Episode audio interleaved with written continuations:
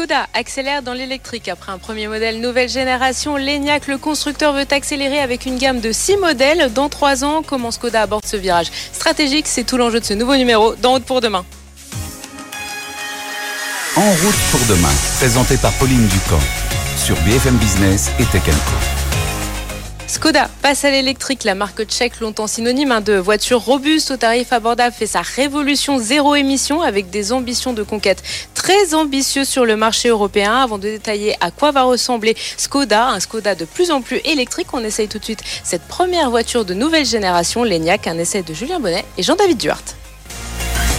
BFM Business et Tech présente En route pour demain, l'essai.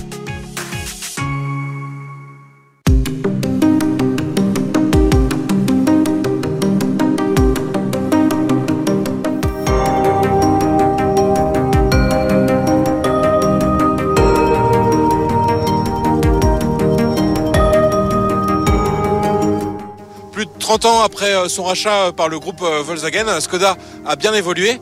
La marque tchèque n'a cessé de monter en gamme ces dernières années pour rivaliser désormais avec la plupart des constructeurs généralistes et en particulier en interne hein, au sein du groupe allemand, donc face à l'espagnol Seat et la marque de la maison mère Volkswagen. En témoigne ce modèle, hein, le Skoda Enyaq coupé qui reflète bien ce nouveau visage de la marque tchèque. C'est en effet la déclinaison SUV coupée hein, de l'Enyaq classique la carrosserie donc euh, à la mode euh, actuellement, qui repose sur la même plateforme hein, que ses cousins du groupe, hein, donc euh, les Volkswagen ID4, ID5 et également l'Audi Q4 e-tron. Le tout avec une motorisation donc 100% électrique, très moderne et donc paré sur le cap 2035 en Europe. On le remarque beaucoup sur la route hein, avec cette couleur orange et cette calandre crystal face lumineuse, qui crée vraiment une ambiance particulière et le distingue bien de ses concurrents au sein du groupe Volkswagen. On est donc sur un SUV coupé euh, de 4 mètres 65 euh, de long avec ce fameux euh, toit plongeant donc qui le distingue de l'ENIAC classique mais on garde quand même un bon espace à la tête aux places arrière et en termes de coffre bah, on perd seulement 15 litres pour s'afficher tout de même à 570 litres. Un véhicule qui a donc une allure très moderne mais on va voir un peu les technologies qu'on retrouve à l'intérieur.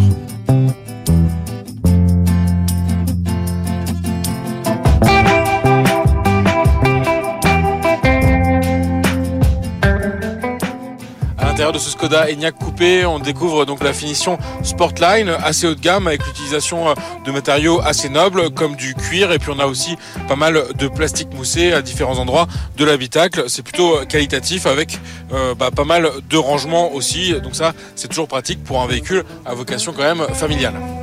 L'ensemble est assez sombre, assez austère, on pourrait dire même, mais on peut quand même ajouter une petite touche de couleur via donc l'écran tactile et ça, ça va quand même permettre d'ajouter bah, à la fois de la personnalisation et un peu euh, de gaieté dans cet habitacle très noir. Mais sinon, on va avoir quand même cet énorme toit euh, panoramique, donc ça qui est très agréable hein, pour faire rentrer la lumière à bord et notamment pour les passagers arrière qui vont avoir une vue assez dégagée sur le ciel niveau de la place euh, du conducteur, donc on va avoir le schéma assez classique hein, désormais avec un, écran tactile au centre. Il offre quand même un, format assez grand et puis euh, proche euh, du pare-brise. Donc ça c'est toujours assez pratique pour pas trop avoir à décrocher le regard quand on va aller le consulter. Et on a quand même derrière le volant bah, un petit écran des compteurs qui est assez minimaliste mais qui affiche quand même les données au niveau bah, de l'assistant de conduite. Bien sûr la vitesse et l'autonomie restante et puis des données justement de consommation électrique. Toujours pratique de les avoir sous les yeux et sur notre modèle d'essai, bah, on a la finition associée à un pack qui permet aussi de profiter de l'affichage tête haute. Donc dans mon directement les informations de conduite, toujours pratique. Au niveau de cet écran tactile, donc il offre la compatibilité avec Android Auto, CarPlay, ça c'est très bien. L'autre point positif, ça va être au niveau bah, de cette petite surface juste devant, en fait, donc c'est en cuir déjà, donc assez moelleux, et en fait ça va servir de repose-poignet, et donc c'est à la fois confortable pour pas être euh, le bras en l'air quand on fait des réglages, et en plus ça va ajouter de la stabilité, donc pour cliquer vraiment à l'endroit où on souhaite, c'est vraiment un gros plus.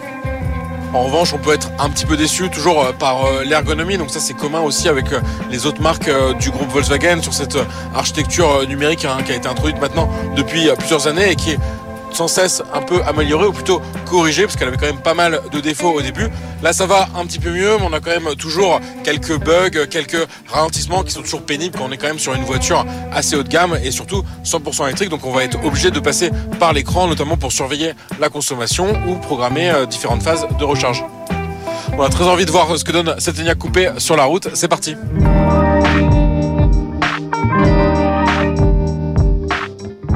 Maintenant euh, quelques centaines de kilomètres que je roule euh, à bord euh, de ce Skoda Enyaq coupé et finalement le premier constat bah, c'est que c'est un véhicule qui se révèle très confortable, hein, en particulier par rapport à ses cousins chez Volkswagen, donc l'ID4, l'ID5 et l'Audi Q4 e-tron. Sur cette version 80 Sportline, on a un moteur à l'arrière qui fournit une puissance de 150 kW, donc 204 chevaux. Donc les performances elles sont pas incroyables, hein, mais on a quand même ce dynamisme hein, propre à la motorisation électrique avec le couple disponible immédiatement et donc euh, quand on veut euh, accélérer assez fortement, on va quand même avoir la puissance nécessaire. Et cette puissance limitée, ça va être aussi un moyen bah, de modérer la consommation qui est quand même assez forte, hein, vu qu'on est à bord d'un véhicule électrique assez imposant avec un poids des batteries qui reste lourd. Pour ajuster le niveau de consommation, on va avoir euh, plusieurs techniques. Euh, déjà, on va pouvoir jouer donc sur le freinage régénératif. Ça, c'est la récupération d'énergie. Lorsque je relève le pied de l'accélérateur, la voiture va freiner plus ou moins fortement. Donc ça, en mode drive classique, je vais pouvoir le régler avec les palettes au volant, avec un mode roue libre, un niveau 2 qui va augmenter le freinage régénératif et un niveau 3 qui va pratiquement faire un mode one pedal où lorsque je vais relâcher la pelle d'accélérateur, le freinage sera assez important pour aller quasiment jusqu'à l'arrêt. Sur cette finition Sportline, on va également avoir un bon niveau euh, d'équipement avec euh, le duo un classique, régulateur de vitesse adaptatif, toujours euh, assez pratique notamment sur autoroute avec le suivi des lignes de la route qui va me permettre d'avoir une conduite quand même très assistée notamment sur ces trajets longue distance. Donc ça, ça marche plutôt bien. Et puis couplé à l'affichage tête haute qui va m'indiquer, bah, par exemple, quand je m'approche un peu trop euh, des lignes, ou aussi euh, me donner ma direction avec un mode réalité augmentée qui va concrètement hein, mettre une flèche dans le pare-brise à l'endroit où il faut que je tourne. On va également retrouver euh, des modes de conduite, donc le mode sport hein, pour bénéficier de toute la puissance. Et c'est vrai qu'on est avec ce comportement propulsion qui est assez plaisant et qui permet aussi au véhicule de bien braquer dans les virages et c'est complété par un mode normal, un mode confort et un mode éco qui va lui chercher à maximiser l'autonomie.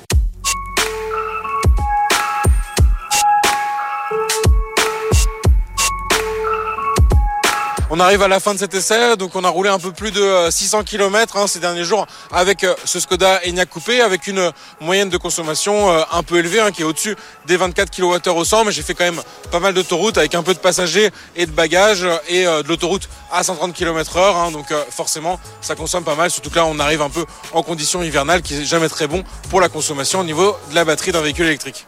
Malheureusement, on ne disposait pas de l'option euh, pompe à chaleur, hein, qui est quand même très utile dans un véhicule électrique, euh, notamment l'hiver, pour réduire sa consommation euh, en utilisant le chauffage sans trop prendre sur l'autonomie. Là, on vient d'arriver à une station de recharge Unity avec 16% de batterie et ce véhicule, en gros, il est capable d'encaisser jusqu'à 140 kW de puissance en courant continu.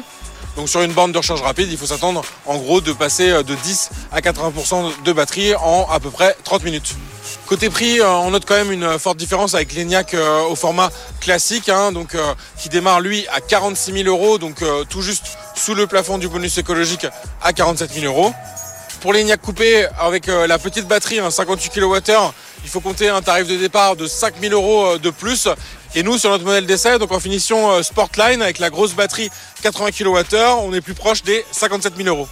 Et il faut ensuite euh, ajouter euh, les options. Euh, par exemple, la peinture, le joli orange de notre modèle d'essai, il faut compter un peu plus 2000 euros. Le pack dont je vous parlais à l'intérieur, donc avec notamment l'affichage tête haute, les réglages de siège électrique, la caméra 360, donc un pack quand même assez luxueux à plus de 4000 euros. Bah, finalement, la note finale, elle arrive très proche des 70 000 euros. Bah, décidément, on voit que Skoda hein, se rapproche des tarifs euh, très élevés qui montrent à quel point hein, ces dernières années Skoda s'est rapproché euh, de la marque Volkswagen.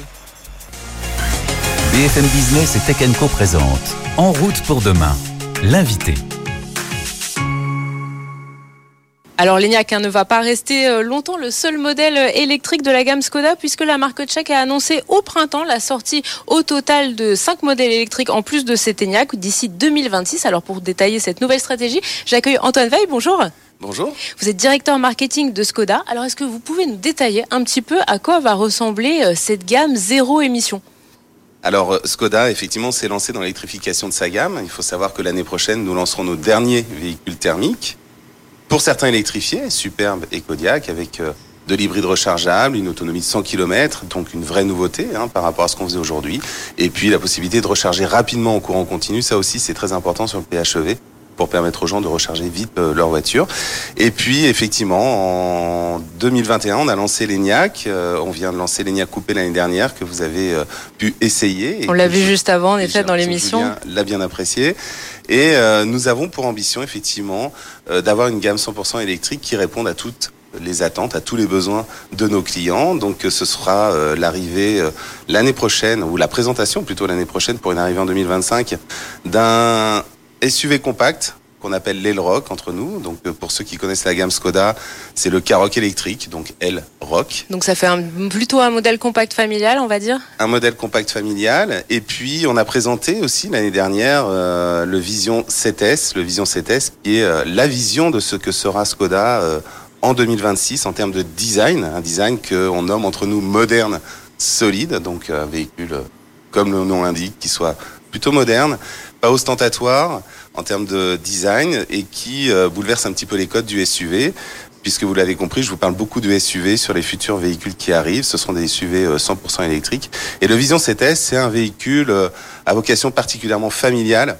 Et la petite voiture électrique à moins de 25 000 ou alors même moins de 20 000 euros, puisqu'on sait que finalement c'est un peu aussi l'un des enjeux pour les constructeurs généralistes d'avoir en Europe ce type de véhicule pour arriver bah, à démocratiser la voiture électrique qui reste encore aujourd'hui assez chère. Est-ce que chez Skoda vous réfléchissez à avoir une petite entrée de gamme pas chère électrique? On n'y réfléchit pas, hein. euh, c'est acté. Et c'est un véhicule qui, lui euh, qui fait partie de ces six véhicules dont je vous parlais. Et donc on aura un petit crossover qui arrivera lui aussi euh, en 2026. Euh, je peux pas vous en dévoiler plus, mais en tout cas, je peux vous dire que ça a été un très très très gros coup de cœur euh, lorsqu'on l'a découvert en avant-première euh, avec notre centre de design et nos designers. Et en termes de tarifs, du coup, vous allez pouvoir vous positionner aussi bas? On se positionne à 25 000 euros donc euh, avant euh, tout, euh, tout bonus probable d'ici là. Avec les évolutions réglementaires qu'on peut pressentir ces, ces prochains, prochains mois et prochaines années. Ce véhicule, bah, l'ENIAC justement coupé qu'on a, qu'on a essayé, il est quand même à un tarif assez, assez élevé. C'est vrai qu'on avait l'habitude d'un Skoda au tarif justement abordable. On a l'impression que, que ça soit en termes de prix, mais même en termes d'habitabilité à bord, d'équipement offert. on en parlait avec Julien qui me disait des fois, euh, ça me rappelle des Audi. Comment vous arrivez justement à, rester abordable alors que finalement, on a l'impression que les prix ont beaucoup monté chez vous? Alors, déjà, ça fait plaisir de dire que euh, on est monté en gamme. Il faut savoir que Skoda est une marque généraliste. C'est pas, euh, c'est pas une marque d'entrée de gamme.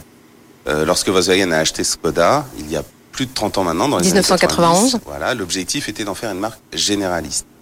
C'est la marque aujourd'hui qui est quand même sixième en termes de volume au niveau européen. On se rend peut-être pas compte en France puisqu'on a beaucoup de marques euh, françaises, mais au niveau européen, c'est une marque qui a une place très forte.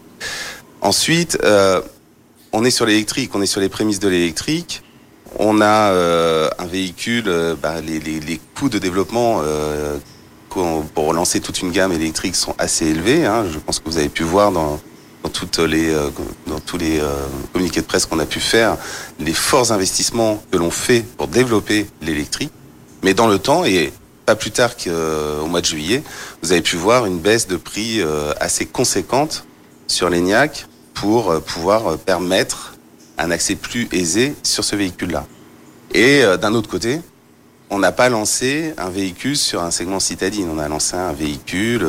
Oui, plutôt, familial, avec une taille quand même assez imposante. On peut s'étonner du prix, mais c'est un véhicule plutôt sur les hauts des segments disponibles sur le marché aujourd'hui. Mais on en a parlé tout à l'heure. Évidemment, nous serons présent sur le segment des citadines avec un crossover qui lui sera à 25 000 euros. Ça c'est un enjeu euh, parce qu'on sait que vos ventes ont quand même euh, fortement baissé. Hein. Vous aviez dépassé le million euh, il y a trois ans. Là aujourd'hui l'année dernière on était un peu plus de 700 000 voitures vendues, 730 000 si je me trompe pas. comment justement retrouver des clients, comment regagner des clients aujourd'hui dans un marché qui est très concurrentiel et où on sent que les gens sont aussi un peu perdus pour savoir quelle voiture acheter?